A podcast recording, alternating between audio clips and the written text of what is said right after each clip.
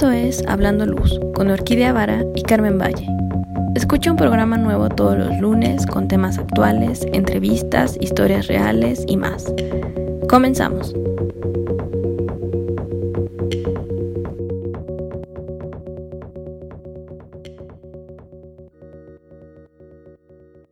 Hola Carmen, ¿cómo estás? Buenos días. Hola Orquídea, ¿cómo estás? Buen día. Pues hoy ya estamos aquí en nuestro siguiente programa y la verdad es que tenemos un tema muy, muy, muy importante que platicarles, porque yo creo que se habla mucho de lo que actualmente pasa en las empresas, pero también la duda de qué sigue ahora, ¿no? Con este tema de cambio de, de, modalidad de trabajo en las oficinas y, y, y tiene que ver con todo este movimiento que, que generó la pandemia demasiado rápido. Sí, tienes toda la razón. Todo el mundo está diciendo, bueno, ¿y ahora qué? O sea, ¿voy a regresar o no voy a regresar? ¿O qué va a pasar cuando se regrese? Porque pues en todo el mundo está, parece que en todo el mundo está diferente, pero creo que, o sea, de repente parece que en todo el mundo está pasando lo mismo. Entonces, para resolvernos estas dudas, tenemos a un invitado el día de hoy.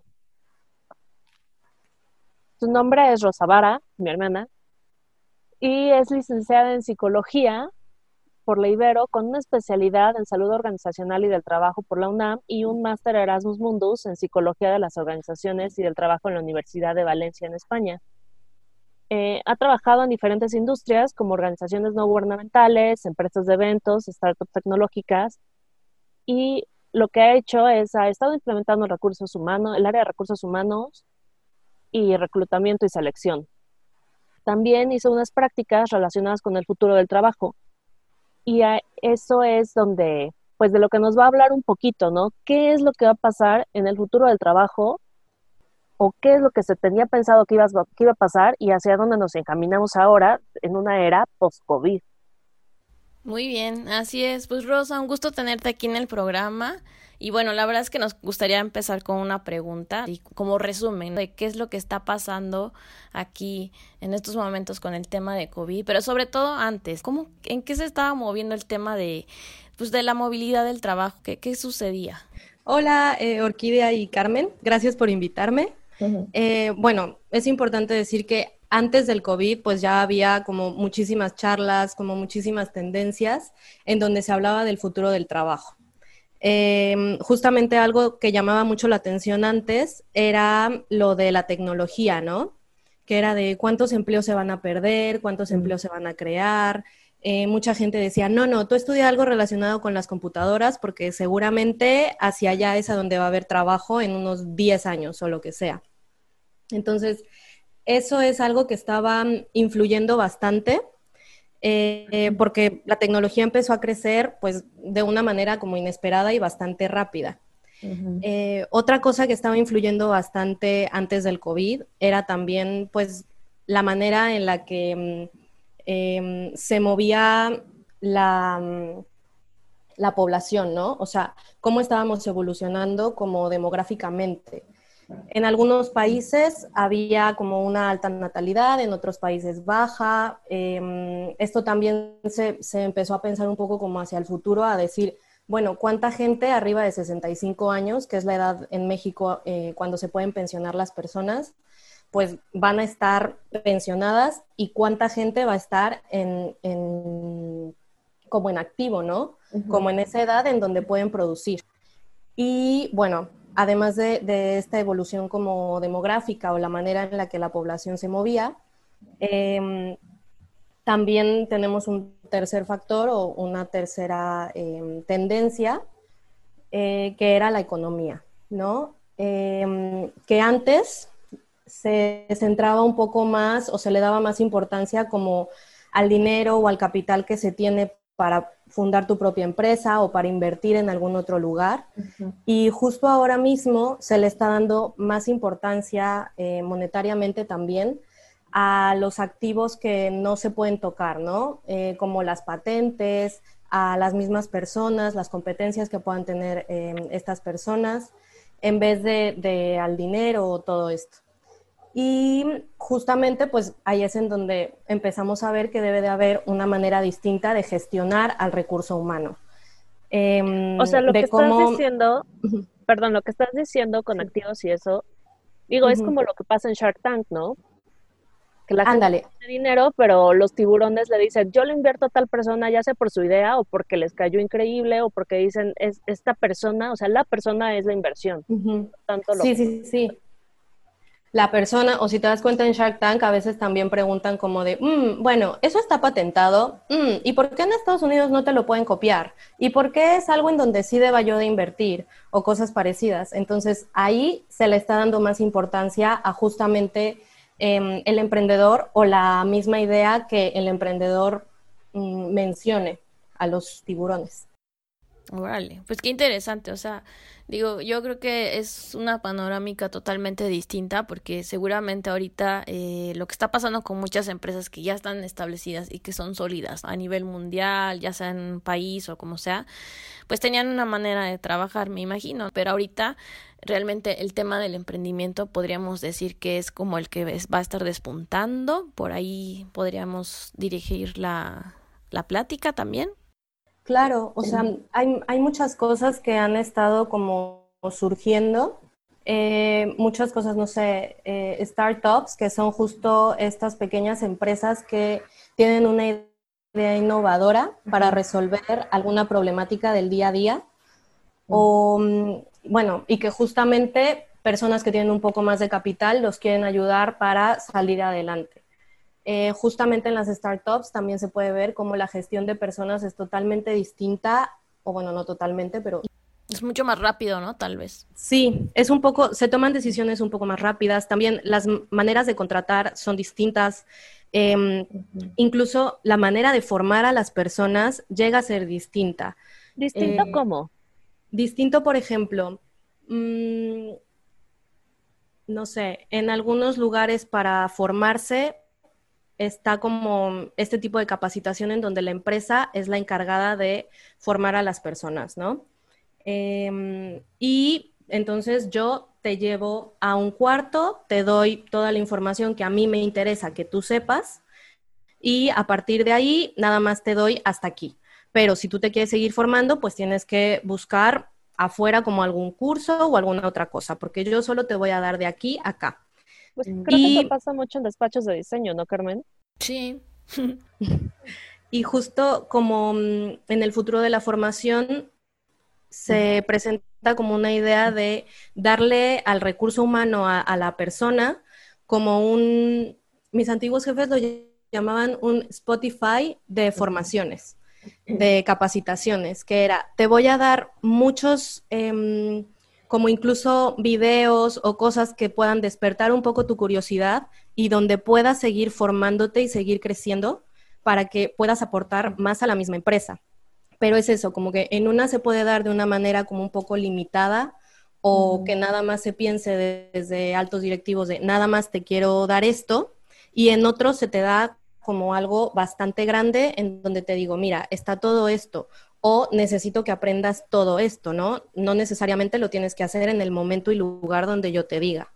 Entonces, también te estoy abriendo un panorama de decirte, no tienes que llegar el lunes a las 8 de la mañana, que es, no sé, media hora más temprano de lo que entras, sino que mm, te voy a dar yo el material y tú lo puedes estudiar cuando, cuando quieras, ¿no? O sea, cuando se te facilite a ti también. Puede ser Em, incluso antes de la oficina, durante, o a lo mejor vas en el transporte público y para estar escuchando algo o algo parecido. Ok, y eso es súper interesante porque pues al final de cuentas cada quien toma como parte de, de decir, bueno, yo quiero eh, aprender esto y entonces lo busco por mi cuenta. O sea, ya no espero a que la empresa también me diga qué es lo que tengo que, que, hacer. Y yo creo que también en términos de, de emprendimiento se da mucho esto. O sea, yo lo, yo lo, yo lo veo y en algún momento dices, bueno, eh, para administrar tal cosa, pues necesito eh, leer un libro que hable de administración de negocios o inclusive meterte a un curso, porque necesitas aprenderlo. No es algo que, eh, por ejemplo, en la universidad te hayan enseñado a, a, que domines todos esos temas, porque siempre pues te vas a enfocar en una línea en la que más te gusta. Y entonces me imagino que ahorita es impulsar más esa parte, pues para decir, bueno, este, vas a crear emprendimiento, vas a hacer esto, bueno, sí también, pero entonces capacítate por tu cuenta. Claro, y también es como, no sé, generar en el mismo eh, empleado, en la misma persona que está formando parte de mi organización, eh, autoconciencia o mm, que ellos mismos ah, sepan eh, cuáles son como sus fortalezas y cuáles son sus áreas de mejora. Y a partir de ahí que las vayan trabajando. Muy bien. Oye, pues está súper interesante. Y por ejemplo, ahorita con el tema del, pues sí, de esto del COVID y la pandemia, ¿tú cómo has visto que se ha ido desarrollando o que ha ido cambiando la manera de trabajo este, en las empresas y también las empresas cómo han ido pues reaccionando? Porque eso es, me imagino que es vital, ¿no? Yo creo que ahorita ya hay un análisis muy fuerte de todo lo que está pasando. Sí, mira, eh, acá en España lo que empezó a pasar eran como cosas muy interesantes antes de que declararan el estado de alarma y nos mandaran a confinamiento o que, que algo pasara, ya, ya estábamos como escuchando ruido, ¿no? Ya se estaba escuchando que el COVID era una enfermedad y bueno, em, como que venía, pero ¿qué, qué es lo que, lo que iba a pasar, ¿no? Y yo vi como muchas empresas, eh, te quiero platicar como dos casos una empresa eh, en donde unos compañeros trabajan, eh, justamente antes de que siquiera el gobierno dijera es estado de alarma o algo así, mandó a los trabajadores a su casa y les dijo, hasta que no sepamos bien qué es lo que está pasando, eh, ustedes trabajen desde casa. y esta es una empresa pues relativamente grande, ¿no? Em, otra, mm, otro sector que puede ser el académico, el académico también, o sea, reaccionó bastante rápido eh, y también dijo, ¿saben qué? Ustedes vayan y trabajen desde casa. También teniendo esa, esa facilidad de que puedes trasladarte como eh, a tu país o algo parecido, ¿no? Me pasó que, una amiga mía que está justo en ese, en ese sector académico eh, se regresó a su país y desde allá seguía trabajando. Mm. Y em, de otra manera, pues hubo algunas organizaciones que pues como que no apoyaban mucho este, mm, eh, esta idea de trabajar desde casa, el teletrabajo. Entonces como que fue, evolucionando de una forma bastante rara. Eh, una semana antes em, de que justamente ordenaran el confinamiento y todas estas medidas, eh, a los empleados se les pidió que mediante una aplicación que usaban para, eh, no sé, pedir sus vacaciones o decir de qué hora, qué hora trabajaban o algo parecido, mediante esa aplicación escribieran eh, para que los jefes en, otra ciudad de aquí de España eh, vieran como esos, pues estos párrafos, escribieran el por qué tenían que trabajar desde casa. cuando yo me enteré de exactamente, que justificaran explicaban el por qué, ¿no? Entonces muchas personas eran como de, a ver, yo tomo el metro y estoy poniéndome en riesgo no solo a mí, sino a, no sé, algunos viven con sus papás, otros viven con roomies o algo parecido, entonces era como poner en riesgo a gente que, ni siquiera mm, había necesidad, ¿saben? Em, entonces ahí también como que yo dije, ¿cómo hay algunas empresas que fomentan esta cultura del presencialismo, de el estar ahí? Y el tipo de liderazgo es ese, ¿no? Como de nada más te, te bueno, estás trabajando porque te estoy viendo. O sea, no es tanto un, estás trabajando porque confío y fomento la autonomía de que sabes lo que tienes que hacer y cómo hacerlo, eh, sino es un, te quiero ahí sentado de 8 de la mañana a, no sé, 5 de la tarde y que estés haciendo lo que se supone que tienes que estar haciendo, ¿no? Aunque realmente no estés haciendo nada porque estás nervioso o porque te sientes mal. Exactamente. O, sí, exactamente. Entonces, como que hubieron diferentes reacciones de las empresas, pero bueno, al final pues todas se tuvieron que, que arreglar y pues implementar el teletrabajo. Y bueno, durante como esta implementación del teletrabajo pasaron muchísimas cosas y ahora mismo que justamente se está tratando de eh, regresar a una nueva normalidad, en donde, pues bueno, tienes que mantener una distancia, tienes que usar gel antibacterial, tienes que usar la mascarilla en todo momento. Em, hay como dos tendencias que se están viendo, ¿no? Como muy marcadas eh, en cuanto al teletrabajo. Una es un modelo mixto de trabajo flexible y otra es un trabajo desde casa 100%. Em, no sé, el modelo mixto de trabajo flexible es como decirte, ¿sabes qué? Tú trabajas cinco días a la semana, entonces puedes trabajar en la oficina tres días y desde tu casa dos. O a la semana tienes un día que puedes trabajar desde casa. O algo parecido, ¿no? Como algunas empresas están diciendo cuándo pueden y cuándo no, y otras empresas sí que están dejando que sus eh, personas tomen esa decisión. Y otras están diciendo, ¿saben qué? Eh, trabajo desde casa 100% ahora eh, y luego vemos qué, qué pasa, ¿no? Em, y justamente muchas de estas empresas como que, no sé, las que han visto como, mm, no visto, sino yo creo que apoyado un poco más o han insistido un poco más en regresar a la oficina es porque ven riesgos de, que se esté perdiendo como la productividad, de que a, lo mejor esté bajando o de que el engagement con la misma empresa esté bajando o algo parecido, ¿no? Entonces, pues ahí es también decirles a las empresas, vale, no es nada más dar un pasito más en cuanto a... Mm, el teletrabajo, ¿no? De si trabajo desde casa o trabajo desde la oficina, sino es cómo creo una cultura en donde yo tenga equipos presenciales, pero también equipos virtuales, em, y que ambos funcionen bien, y que si en algún momento yo necesito que alguien trabaje desde casa por X o Y razón, porque ahora mismo fue una pandemia, pero el día de mañana puede ser otra cosa, ¿no? O, también puede resultar que sea no seas tonta.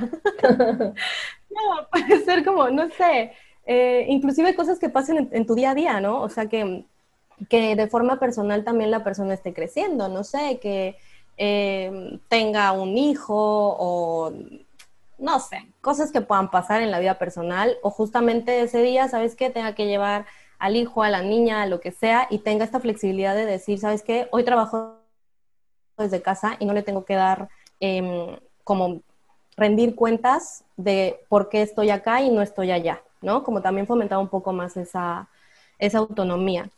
Entonces, yo creo que el hecho de hacer como esta cultura, fomentar esta cultura, es lo que también ha estado como, es como el gusanito dentro de la, de la nueva normalidad, ¿no? ¿Cómo, ¿Cómo logro que mis personas sigan conectadas conmigo como empresa eh, si ya no están aquí físicamente, o sea, ya no los puedo motivar de la misma manera que los motivaba antes. Y bueno, aquí como que leí un poco y también vi varios eh, TEDs y tal, y hubo uno de un research de una mm, eh, científica que se llama Anita Woolley, que, por ejemplo, decía que el estar conectados al mismo tiempo ayudaba. Yo sé que puede llegar a sonar como, ay, es obvio, porque te contestan luego, luego, ¿no? Y sí, o sea, puede ser que alguien esté trabajando desde, no sé, Estados Unidos y otro desde China y el estar conectados al mismo tiempo ayuda, pero no nada más es porque es la idea de que me va a contestar en un mismo momento o porque vamos a ir construyendo ideas juntos o algo parecido, sino que también es... Em, como el hecho de sentir que tienes un equipo o alguien que está presente contigo, incrementa como tu engagement y por lo tanto eso hace que la persona se sienta como más enfocada y más motivada y te entregue un trabajo más efectivo que, que si no sintiera, o sea, que si se sintiera sola sin, sin un equipo. O sea, es como cuando estabas en la escuela y te dejaban trabajos en equipo y todos tenían que estar como supuestamente trabajando, aunque unos estuvieran picando los ojos, pero todos tenían que estar ahí. Exacto, exacto. Entonces es como, bueno, mm, estate presente, sí, pero de una manera que ayude, ¿sabes? Eh, y bueno, no sé ¿qué, ¿qué, más les puedo platicar de esto. También habla de la cultura de los rituales, ¿no? Em, que no sé, en las empresas nosotros solemos celebrar mucho los cumpleaños o estas cosas. Entonces, en la nueva normalidad, ¿qué va a pasar? Eh, y también si estos rituales se van a seguir celebrando o incluso como ya es desde casa, cómo, cómo cambia la celebración de rituales, pero cómo cambia también la manera en la que tú conoces a tu jefe eh, y al equipo con quien te estás como trabajando, ¿no? Sí. Em, o sea, no sé, si te sientas y empiezas una junta y cuando estás tú en el mismo espacio de trabajo, tú puedes como sentir o ver cómo está una persona, ¿no? Si está triste, encorvada, em, incluso si está un poco más eh, rígida de lo normal, si llega como extasiada porque en la mañana, no sé, eh, todo le salió bien y todos los semáforos fueron en verde o, al contrario. Y cuando tienes una junta eh, virtual, como que... ahora los semáforos. sí, pero a lo mejor, no sé, tu ducha estuvo fría o el café no te salió bien, o sabes, o algo está pasando en tu casa que dices, ay, por favor, que este día ya se termine. Entonces, em, ahí también hablan un poco sobre cómo es, em, o bueno, no cómo es, sino cómo ha cambiado esa forma de em, engancharte o de llevarte con las personas con las que trabajas. Eh, leí un libro sobre una nueva forma de organización que se llama holacracia. Holocracia. bueno. Eh, y ahí te cuentan un poco sobre las nuevas juntas. Eh, y ellos lo que hacían era que se sentaban todos en la junta y al principio siempre era como una primera ronda de que todos decían cómo estaban en el sentido de, miren, la verdad es que mi perrito se murió ayer y me siento así, o yo estoy bien, yo estoy feliz. Y compartías hasta donde tú quisieras.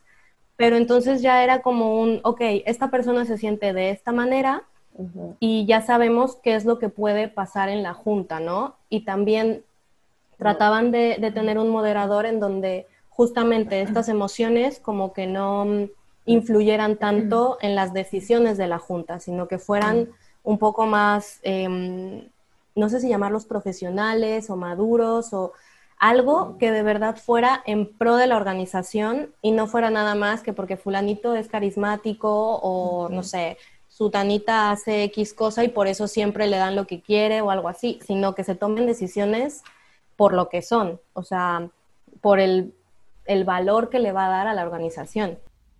Claro, claro. No, eso que comentas es súper importante porque fíjate que en algún momento en este tipo de meeting que se hacen vía Zoom, que son muy comunes ahorita, pues me, me tocaba así platicar con personas que hacían estas sesiones y que de repente estaban tan estresadas por lo que estaba pasando, por las noticias que estaban escuchando, por todo este confinamiento que también ya eh, pues rebasó el tiempo para todos, que inclusive en, para estar como en, en esta en esta misma eh, ¿cómo te explico? como enfocados en estar explicando el proyecto, lo que sea, proyectaban todo ese estrés, proyectaban todo esta, eh, como, ¿cómo te diré? Como angustia que en ese momento necesitaban.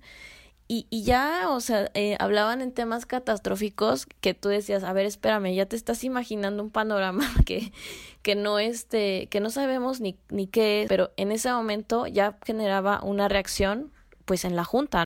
Entonces, como tú dices, bueno, pasaron como muchas estas cosas, digo, no sé, ahorita yo creo que ya poco a poco todo el mundo está como regresando, porque efectivamente creo que el trato directo, eh, persona a persona, pues es único. Estar hablando aquí enfrente de una computadora no puedes entender lo que sucede del otro lado.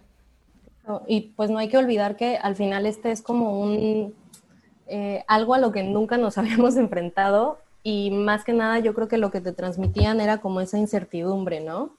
O sea que la incertidumbre yo creo que siempre como asusta un poco o angustia, como dijiste, y, no sabes como de pronto para dónde ir, em, porque no sabes si el día de mañana eh, vayas a seguir teniendo trabajo o si el proyecto que sí estaba en marcha desde el 2019 se vaya a seguir haciendo, porque a lo mejor las, em, no sé, lo, que las prioridades cambiaron o algo parecido, ¿no? Entonces, yo creo que justamente, eh, bueno, esto es algo que, que, va a tener que cambiar, ¿no? Como Em, la forma de, de, llevarte con otras personas, de convivir. Y no nada más la convivencia así, sino cuando regresemos a la oficina, em, qué es lo que va a pasar, ¿no? Eh, también estaba mm, escuchando un poco sobre los espacios de trabajo. Perdón. Oye, sí, no, no, no. Quería saber sobre, regresando a la oficina, ¿cómo crees que sea? Sí, eh, justo para, ese, para allá iba. Ya, para em, cerrar, dinos qué es lo que se, qué, es lo que podemos esperar o cómo crees que sea el, el regresar. Vale, el regresar es como, bueno, primero que nada, para darle como un cierre a esto al, teletrabajo eh, y al flex working, a decir si vas a estar o en casa o en oficina. Este, eso yo creo que ya en las oficinas va a ser más algo como que todas te van a tener que ofrecer, o si no todas, eh, pues ya no va a ser un elemento de diferenciación, ¿no? Eh, que muchas otras oficinas te, te, decían como, uy, y aquí tenemos flex working, por eso debes de venir a trabajar con nosotros. Y es como, bueno, Ahora ya no es algo diferencial, o sea, lo que va a diferenciar esto va a ser em, si, de verdad, para el qué eh, estamos haciendo esto, no el cómo. O sea, porque te puedo decir, sí, vete a tu casa a trabajar, pero ¿por qué? Y entonces, a partir de esto, incrementar el performance y el engagement. Eh, más enfocado a la pregunta que hacías, eh, Orquídea, yo creo que va también a cómo van a ser las oficinas. Porque mm, justamente eh, hay un grupo de expertos que dice que las oficinas van a cambiar, pero no en cuanto a los metros cuadrados, ¿no? O sea, no va a ser más como en si son más grandes o más pequeñas, sino al uso de los espacios. ¿Cómo, ¿Cómo le vas a dar el uso de los espacios a, no sé, donde vas a recibir a alguien? A lo mejor ese recibidor ya no se va a usar para eso. ¿Por qué? Porque ya, ya no puedes tener un espacio en donde la gente pueda estar en contacto de esa manera o a lo mejor va a haber oficinas que se van a utilizar em, de otra manera dependiendo de los trabajos. Y también hay que ver cuáles son los trabajos que se pueden hacer de qué determinada manera. Eh, para esto, bueno, se hace un, eh, como una lista de tasks, de todo lo que tiene que hacer alguna persona. Pero creo que definitivamente las, em, las empresas y nuestro ritual para entrar a nuestra empresa o a nuestro lugar de trabajo va a cambiar desde que tienes que lavarte las manos, echarte gel antibacterial en todos lados, usar siempre la mascarilla. ¿En dónde estás trabajando también? No es lo mismo trabajar, por ejemplo, en Ciudad de México, eh, con un clima, la verdad, bastante lindo, en el sentido de que estás en un, no sé, como que los grados no te cambian cuando es invierno o cuando es verano o algo parecido. Entonces, tu mascarilla, pues te acostumbras un poco a ella, a lugares en donde el invierno puede pegar durísimo o el calor puede estar a 40, 50, 50 grados centígrados, ¿no?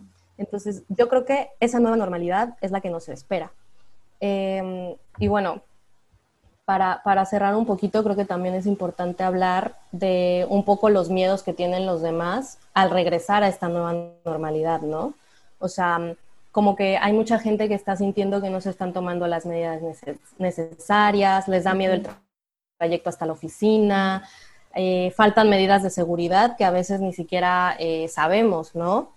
Eh, por parte de la empresa o por parte, no sé, del gobierno o algo parecido. Si puedo estar tan próximo a mi colega, a mi, a mi colega de trabajo, perdón, a mi, sí, colega de trabajo. o, o, a los clientes, cómo los voy a ver. por ejemplo, aquí en España yo vi que hay muchas oficinas e inclusive supermercados que están implementando mm, como unas, ¿cómo se puede decir? Em, como unos plásticos que bajan así desde, no sé, desde el techo y justamente es para proteger al cliente y no sé, al abogado o a alguien que esté como consultor de la otra persona. Aún así usando mascarilla y todo, bueno, está esa barrera de protección. Pues mira, que aquí se está haciendo en mercados y al vender taquitos, ¿eh? Sí, también en el banco. Sí, sí, he visto como memes de, eh, por ahora no se le puede dar besos al taquero, una disculpa. y cosas parecidas, pero bueno, es la nueva normalidad que no nada más en los taquitos, o sea, va a pasar en muchos, muchos lugares y en oficinas, pues dependiendo, claro, del, del trabajo de cada uno, ¿no? Perfecto, pues muchísimas gracias Rosa, la verdad es que con toda esta información nos quedamos y la verdad es que está muy interesante este tema. Ay, no, muchas gracias a ustedes por tenerme y bueno, nada, si necesitan algo yo estoy por acá. Muy bien, pues nos despedimos Orquídea. Sí, bueno, es un gusto que haberlos tenido, nos vemos el siguiente lunes, no se olviden de escribirnos y encontrarnos en todas nuestras redes, por el momento estamos en Instagram, en Facebook y por el correo en hablando luz.gmail.com. Exactamente. Pues nos escuchamos el siguiente lunes con mucha más información. Bye bye. Chao. Gracias Rosa, un gusto. Nos vemos pronto. Hasta luego.